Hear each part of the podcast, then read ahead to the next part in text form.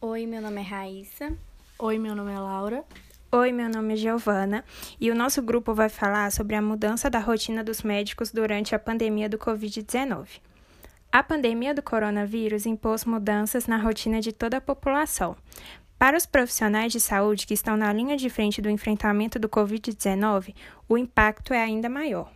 Médicos, enfermeiros, técnicos, fisioterapeutas, psicólogos e assistentes são algumas das categorias de serviços essenciais e estão expostas diariamente ao risco de contaminação. Além de conviver com a atenção pelo risco de ser contaminado a qualquer momento, os médicos também lidam todo dia com a preocupação de contaminar membros de suas famílias. Para evitar isso, alguns estão saindo de sua própria casa para proteger a família de qualquer possibilidade de contaminação. Conta o médico que está há uma semana longe da esposa e do filho de 11 meses. Os mais atingidos pela doença são auxiliares de enfermagem, com 34,2%, enfermeiros com 16,9% e médicos com 13,3%.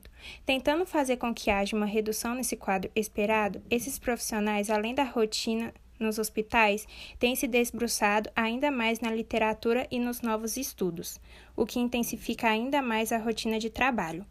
Segundo um levantamento online realizado com mais de 2 mil médicos pela Associação Paulista de Medicina, apenas 15,5% deles foram capacitados e se sentem preparados para atender pacientes em qualquer fase da doença, até mesmo os casos graves em terapia intensiva.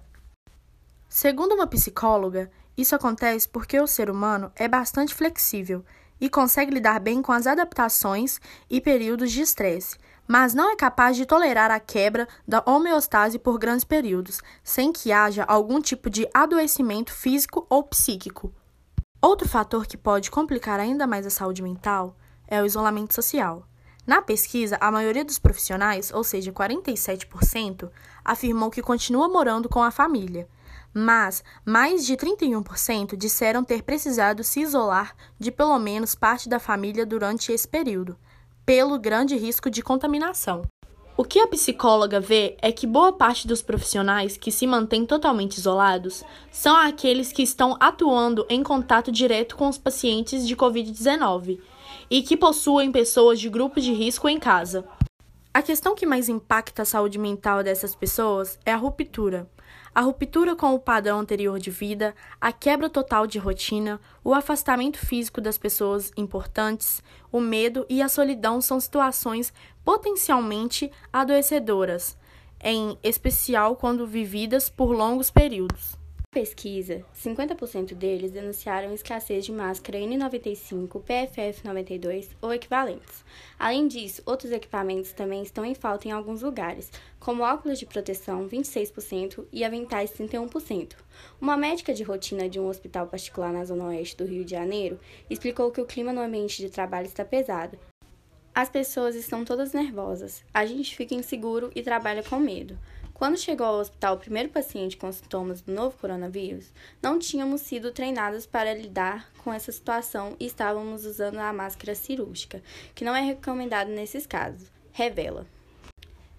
Diante desse cenário e do possível colapso do sistema de saúde, com filas para leitos de enfermaria e unidades de terapia intensiva, UTIs, pelo grande número de casos, é importante olhar para a saúde mental de quem precisa estar na linha de frente. O estresse dos profissionais de saúde tem sido uma das grandes consequências da pandemia. 28,9 se definem com nível altíssimo de estresse, nível 5 em uma escala de 1 a 5, 25,9 com nível 4 e 25,8 com nível 3. Os motivos para esse estresse podem ser diversos. O que se percebe é que, inicialmente, para todos os profissionais, o que causava estresse era o medo de algo desconhecido, o que gerou modificações das rotinas diárias, assim como a adaptação aos novos rituais que garantem a segurança dentro e fora dos hospitais. Porém, o que prevalece agora é algo ainda pior: o estresse crônico.